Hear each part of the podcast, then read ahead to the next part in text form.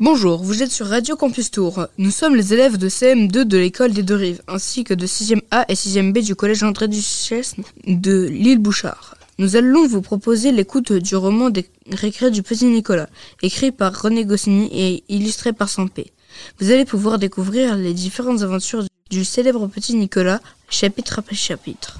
Ce projet a été entièrement élaboré par les élèves de CM2 de 6e sous l'idée de Madame Boissineau, Madame Morisset, professeure des écoles, Madame Adjaï, professeure de lettres, Madame Boutegour, documentaliste. Ce projet n'aurait pas pu être réalisé sans Sébastien, notre animateur de Radio Campus, qui a fait tout l'habillage sonore de nos enregistrements. Merci à Armand pour la musique d'introduction. Merci à Tania d'avoir participé au chapitre La montre. Allez, bonne écoute.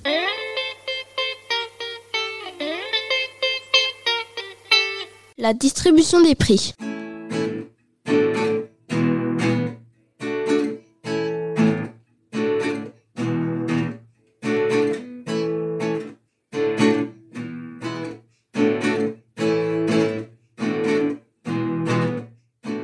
Le directeur a dit qu'il nous voyait partir avec des tas d'émotions et qu'il était sûr qu'on partageait les émotions avec lui et qu'il nous souhaitait drôlement du plaisir avec les vacances parce que à la rentrée ce n'aurait plus le moment de rigoler, qu'il faudrait se mettre au travail à la distribution des prix et c'est terminé.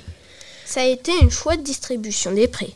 On était arrivés le matin à l'école avec nos papas et nos mamans qui nous avaient habillés comme des guignols. On avait des costumes bleus, des chemises blanches en tissu qui brillent comme la cravate rouge et la veste verte que papa que maman a acheté à papa et que papa ne porte jamais pour ne pas la salir. Agnan, il est fou. Agnan, il portait des gants blancs et ça nous a tous, tous fait rigoler sauf Rufus qui nous a dit que son papa qui est agent de police en porte souvent des gants blancs et que ça n'a rien de drôle. On avait aussi les cheveux collés sur la tête. Moi, j'ai un épi.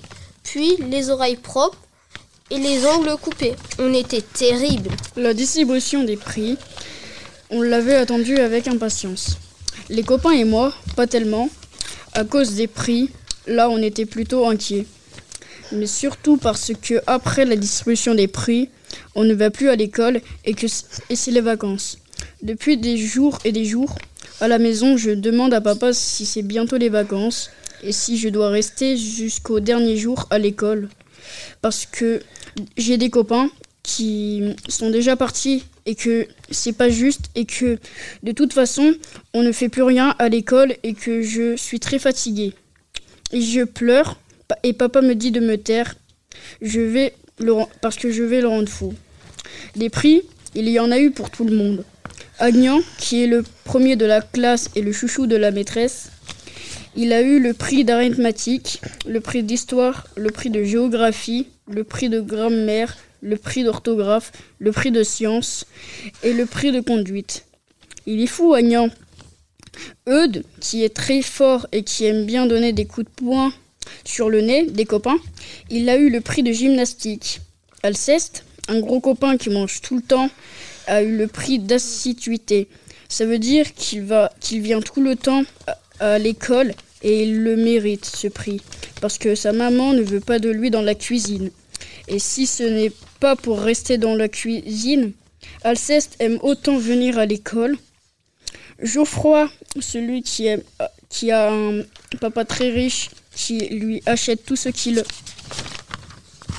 veut, a eu le prix de bonne tenue parce qu'il est toujours très bien habillé. Il y a des fois où il est arrivé en classe habillé en cowboy, en martien ou en mousquetaire. Il était vraiment chouette. Rufus a eu le prix de dessin parce qu'il y a eu une grosse boîte de crayons de couleur pour son anniversaire. Clotaire et le dernier de la classe a eu le prix de la camaraderie et moi j'ai eu le prix d'éloquence. Mon papa est très a été très content, mais il a eu un peu l'air déçu quand la maîtresse lui a expliqué que ce qu'on récompensait chez moi, ce n'était pas la qualité, mais la quantité. Il faudra que je demande à papa ce que ça veut dire. La maîtresse aussi a eu des prix.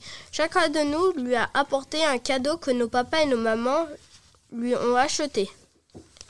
Elle a eu 14 stylos et 8 poudriers. La maîtresse, elle était drôlement contente. Elle a dit qu'elle n'en avait jamais eu autant, même les autres années. Et puis la maîtresse nous a embrassés. Elle a dit qu'on devait bien faire nos devoirs de vacances, être sages, obéir à nos papas et à nos mamans, nous reposer, lui envoyer des cartes postales, et elle est repartie. Et elle est partie. Nous sommes tous, sor- tous sortis de l'école et sur le trottoir, les papas et les mamans ont commencé à parler entre eux.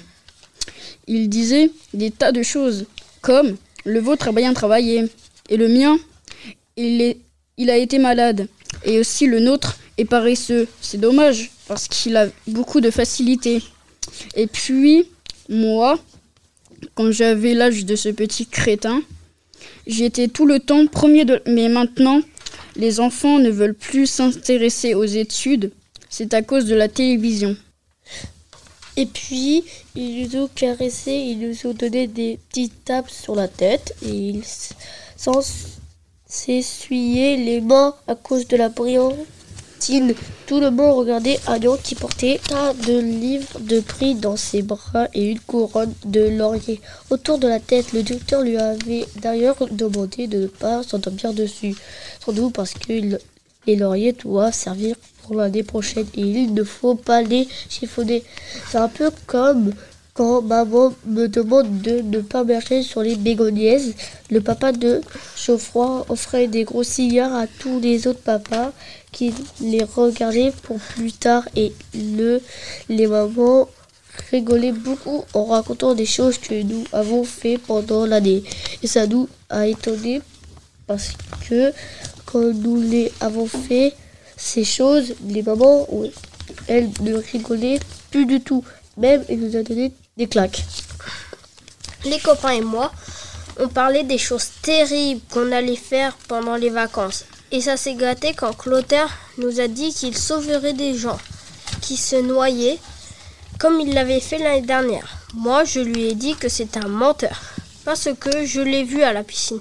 Clotaire, il ne sait pas nager. Et ça doit être difficile de sauver quelqu'un en faisant la planche. Alors Clotaire m'a donné un coup sur la tête avec le livre qu'il a reçu pour son prix de camaraderie. Ça, ça a fait rigoler Rufus et je lui ai donné une claque.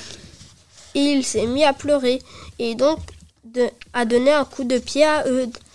On a commencé à se bousculer les uns les autres.